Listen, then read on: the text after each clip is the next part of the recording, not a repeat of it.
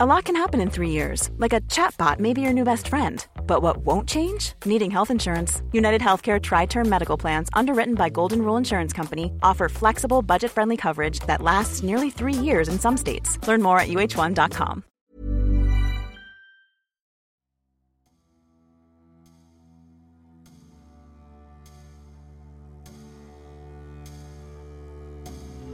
Reggie Miller fait partie des plus grands joueurs de l'histoire de la NBA.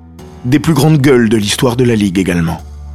Si bien qu'il n'est pas étonnant qu'il ait réussi son plus beau récital sur la scène mythique du Madison Square Garden en mai 1995. Ce soir-là, Miller a gagné un match qui était perdu en 9 secondes.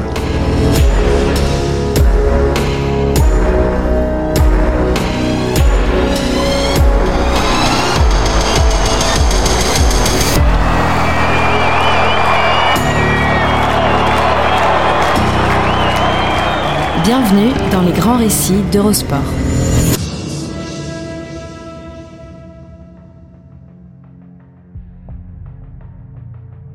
Il faut avoir mis les pieds un jour au Madison Square Garden pour avoir conscience de ce que représente cette salle, ressentir l'énergie qu'elle diffuse et la part de mythe qu'elle dégage. Bâtie en plein cœur de Manhattan, crânement engoncée entre deux buildings et reconnaissable entre mille par son architecture circulaire, qui jure avec la rectitude du reste de l'île, l'enceinte canalise le fracas de la vie new-yorkaise plusieurs soirs par semaine. Le Garden, c'est un concentré de l'électricité qui circule en courant continu dans les rues de la ville debout. Depuis qu'il a ouvert ses portes, le Madison Square Garden a vu passer des légendes en pagaille. On pourrait lister les événements majeurs, artistes et sportifs qui s'y sont produits. Mais cela ressemblerait à un inventaire à l'après-vert, qui nous éloignerait de l'essentiel et du sujet du jour. Dites-vous simplement que tous les plus grands y ont laissé une trace. Hormis une exception de taille, les Beatles, qui n'ont jamais performé au Fort Pennsylvania Plaza. Près d'un demi-siècle après l'acrimonieuse séparation du Fab Four, il ne reste plus grand monde à New York pour se lamenter de ce rendez-vous raté avec l'histoire. Parce que la grosse pomme s'est chargée d'en manquer d'autres, par le biais des pensionnaires du Madison Square Garden.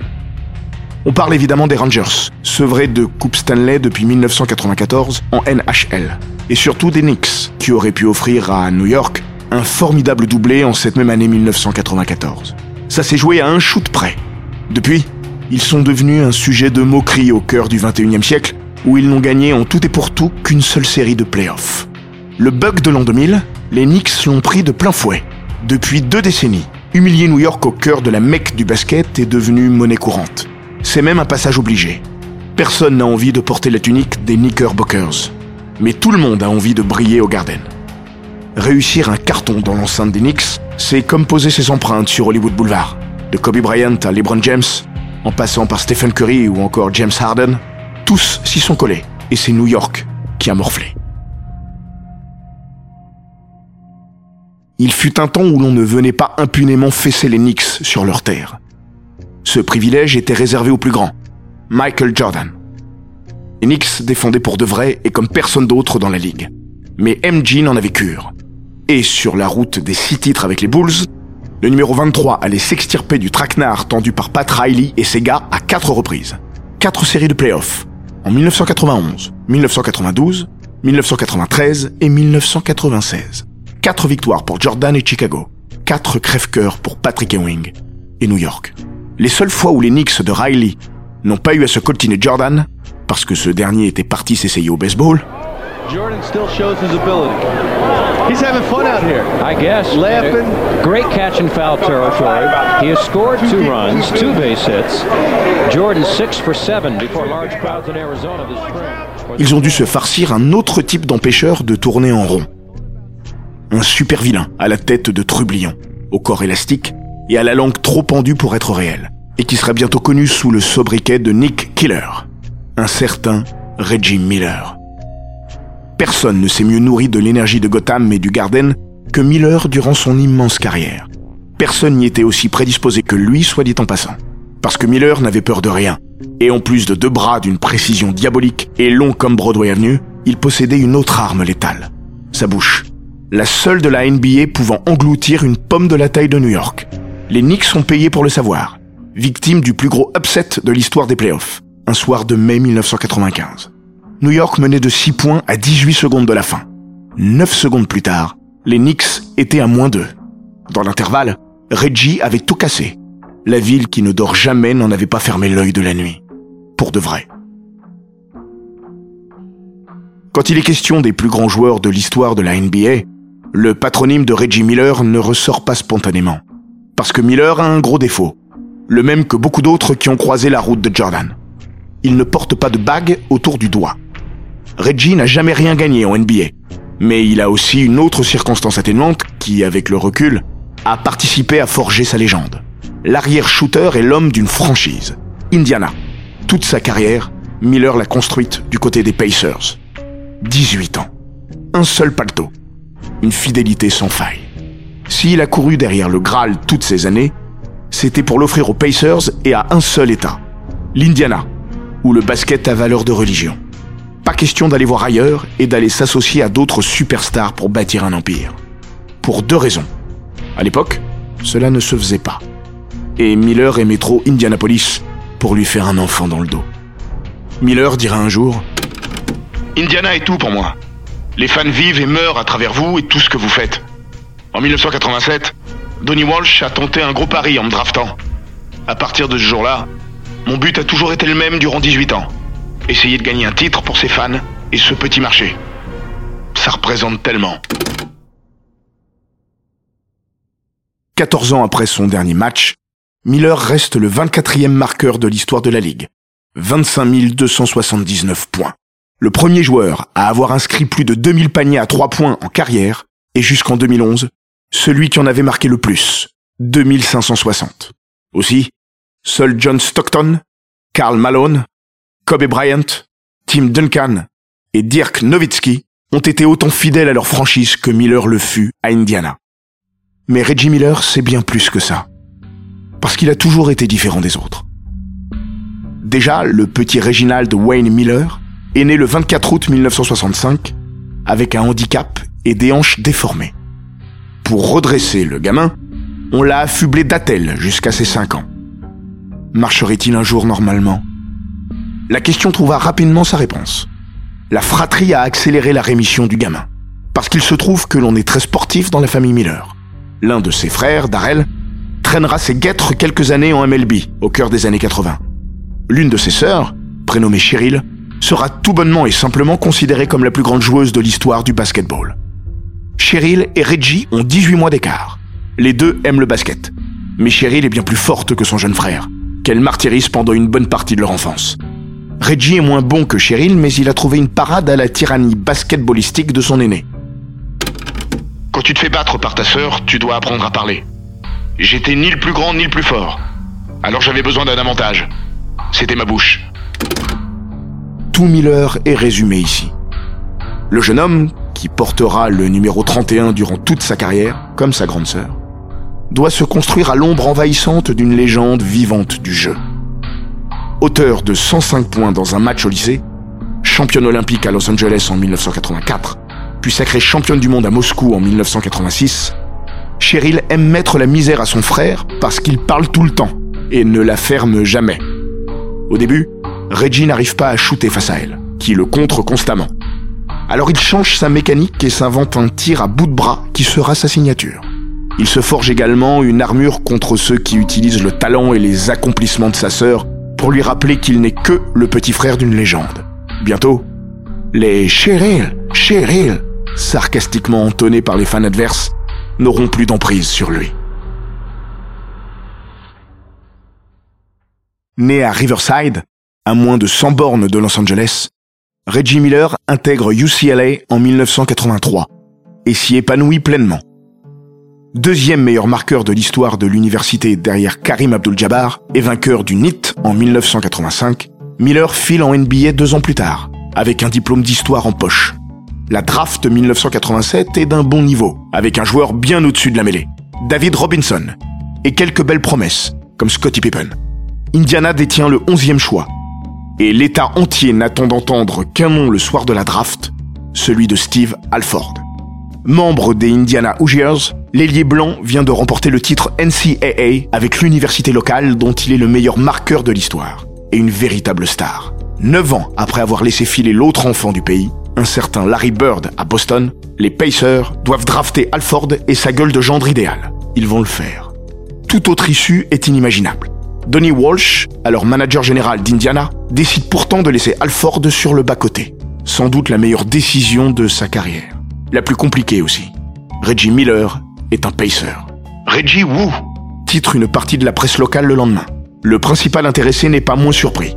Californien pur souche, Miller se voit obligé de traverser le pays pour jouer chez les cutéreux de l'Indiana. Dire que cela l'enchante serait un mensonge.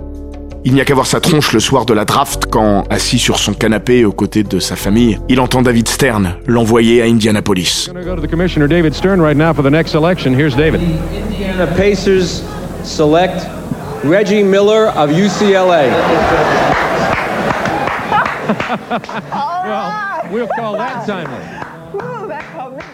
Reggie Miller fait ses valises et file tout de même dans le Midwest. Le jeune homme possède une qualité majeure, qui ne gâche en rien son talent. C'est un travailleur. Et dans l'Indiana, on aime ça. Magic Johnson dira un jour de lui, Je n'ai jamais vu un gars bosser aussi dur que Reggie Miller. de son côté, Bird dira, Il est plus dur qu'il en a l'air. D'ailleurs, de quoi a l'air Reggie Miller? Eh bien, de pas grand-chose. Mark Boyle, dans le documentaire Winning Time, Miller contre Knicks, fera la comparaison suivante. La première fois que je l'ai vu, j'ai cru voir la tête de Monsieur Patate posée sur un bâton. Boyle, c'est le commentateur officiel des matchs des Pacers depuis plus de trois décennies. Aucun joueur ne fera autant vibrer ses cordes vocales que le nouveau numéro 31 d'Indiana. Haywood on the bounce? Here's Reggie driving, and he under it home. He took it right down the middle, and he threw it down. D'un point de vue purement physique, il est certain que Reggie Miller est plus proche de Dalsim, combattant extensible du jeu Street Fighter, que de Musclor, héros surdimensionné des maîtres de l'univers. Mais la force qu'il n'a pas dans les bras, il l'a dans la tête. Le frêle et filiforme arrière est d'une intelligence folle. Et surtout, n'a pas peur de grand-chose. Il n'hésite d'ailleurs jamais à le rappeler à quiconque veut bien l'entendre. Automne 1987. Par un merveilleux hasard, Miller et les Pacers défient les Bulls en match de pré-saison. Le rookie Reggie se retrouve face à Michael Jordan. MJ n'est pas encore tout à fait Dieu, mais a déjà montré de quel bois il se chauffait sur les parquets. Après deux cartons, la star des Bulls n'a pas réussi grand-chose. Il n'est pas là pour ça. Il a juste inscrit quatre petits points. Miller, 10. Chuck Person, qui n'a pas sa langue dans sa poche, s'en va conseiller son jeune partenaire. Tu te rends compte? Michael Jordan, le mec dont tout le monde parle. On dit qu'il marche sur l'eau, t'es en train de le tuer. Tu devrais lui en toucher deux mots. Reggie Miller se dit que c'est une bonne idée. Il s'exécute. Michael Jordan va rapidement le lui faire regretter. Le numéro 23 lui passe un 40 à 2 en seconde période. De cet épisode, Miller retiendra une leçon qu'il dévoilera chez Jimmy Kimmel près de trois décennies après. And as he's walking off, he's like, be sure and be careful. Fais attention et ne parle plus jamais au Jésus noir comme ça. Okay, I'm, I'm so sorry. I'm so sorry, black Jesus. I'm so sorry. Did you ever do it again? Never to Michael Jordan. Ne pas chambrer Michael Jordan. Never to Michael. Jamais avec lui. Les promesses, même Arbour, n'engagent que ceux qui les entendent. Et Reggie Miller n'arrêtera jamais de chercher des noix au roi. Il réussira même l'exploit de le faire disjoncter en 1993. Phénomène assez rare pour être signalé. Sur un parquet, Reggie Miller est un serpent qui se faufile entre les défenses et dont la langue, persifleuse et venimeuse, inocule un poison mortel. À mesure qu'il augmente sa moyenne de points et son salaire, en 1990, les Pacers lui signent un contrat XXL pour l'époque de 16 millions de dollars sur 5 ans. Le numéro 31 des Pacers devient de plus en plus audible, jusqu'à être considéré comme l'un des plus grands trash talkers de la ligue au début des années 90. 70% de ce que je dis sur le parquet, c'est pour me motiver toujours un peu plus. Les 30% restants, c'est pour voir si je peux entrer dans la tête de mon adversaire. Reggie Miller vitupère sur tout ce qui bouge. Du grand, du petit, du gros, du maigre. La gâchette d'Indiana ne fait pas de différence.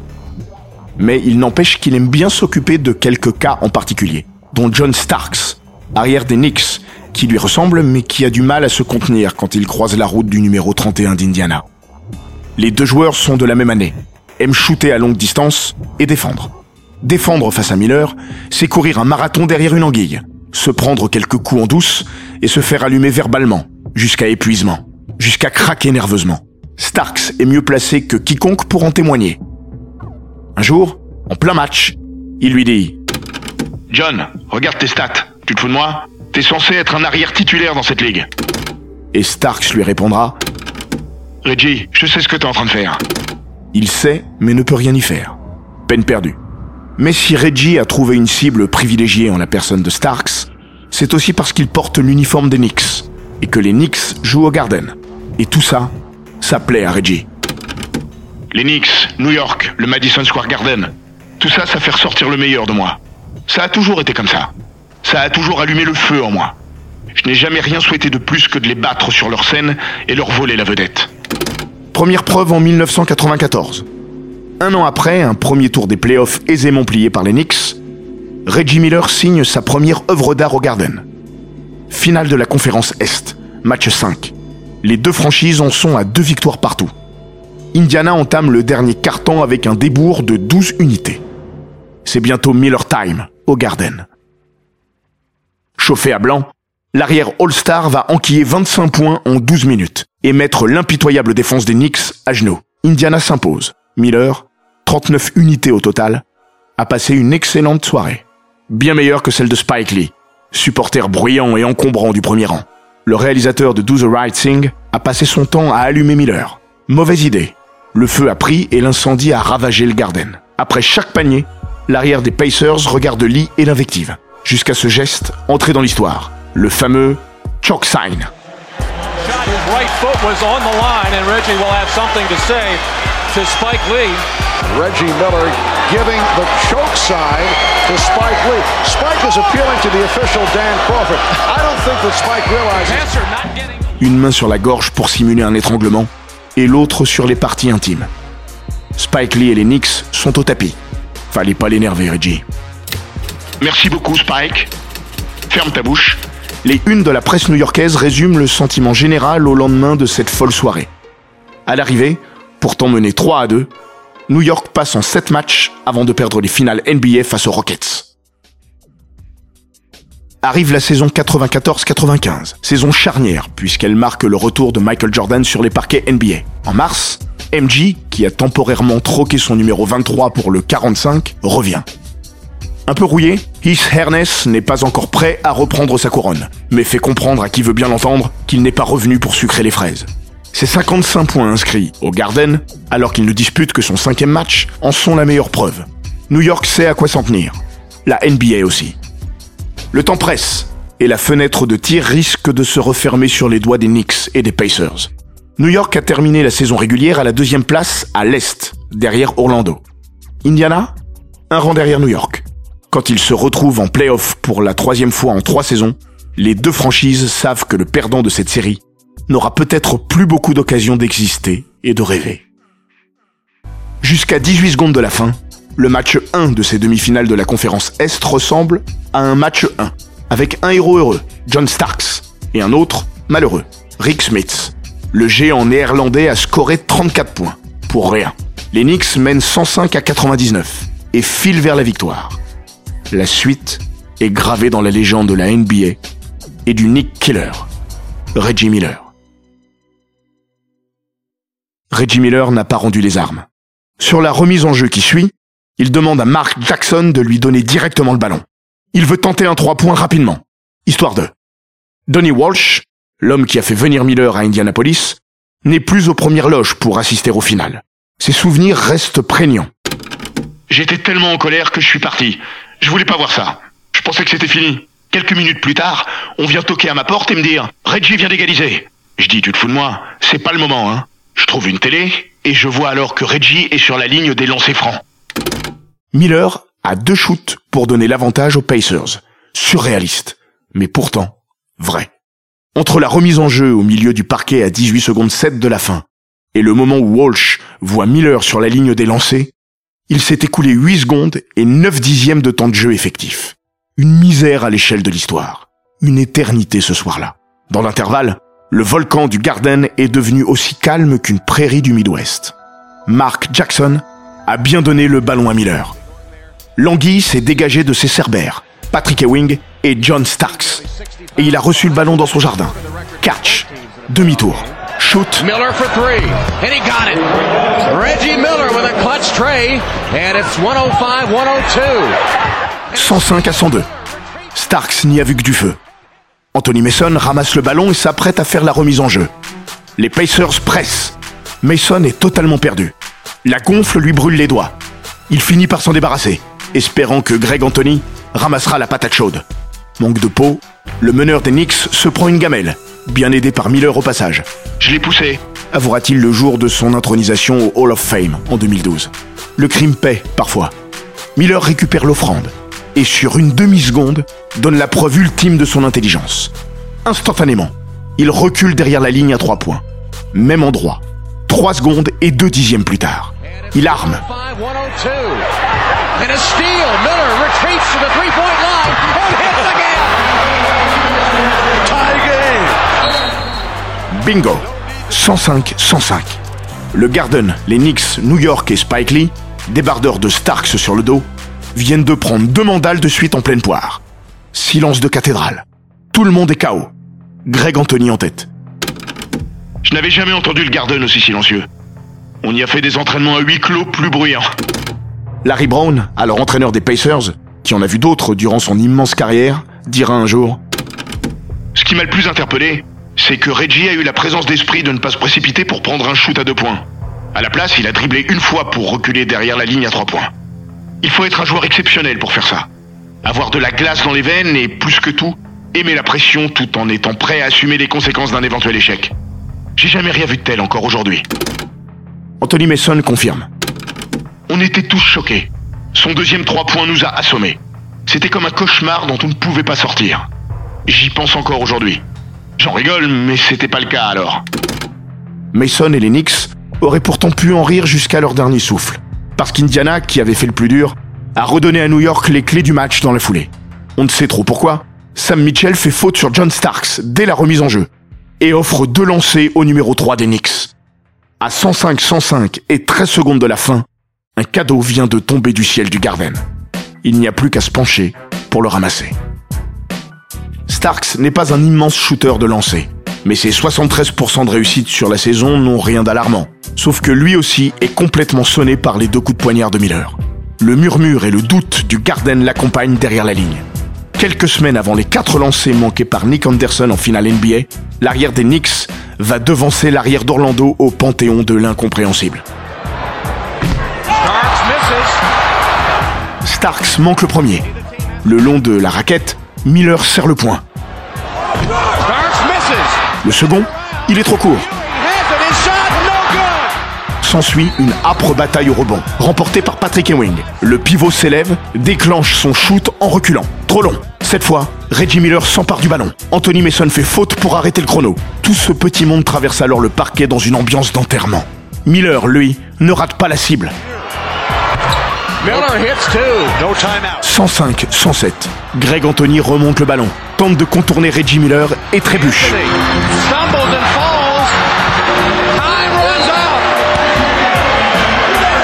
Reggie Miller scoring eight points in the final 32 seconds.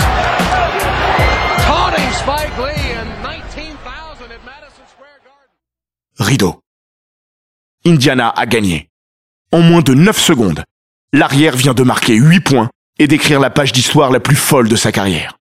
Indiana mène 1-0. Indiana éliminera New York en 7 matchs. Et Pat Riley s'en ira à la fin de la saison, marquant la fin d'une ère.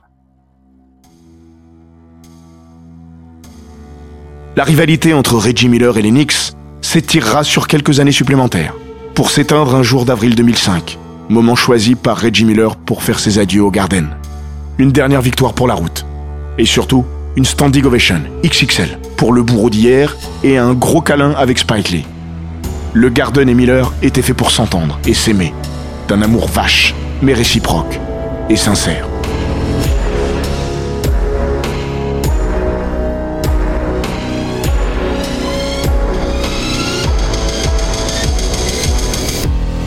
Cet épisode des grands récits d'Eurosport a été écrit par Maxime Dupuis.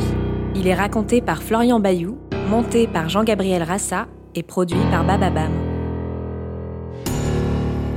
N'hésitez pas à vous abonner, commenter, partager et noter ce podcast sur Apple Podcast, Google Podcast, Castbox, Spotify, Deezer et toutes les plateformes audio.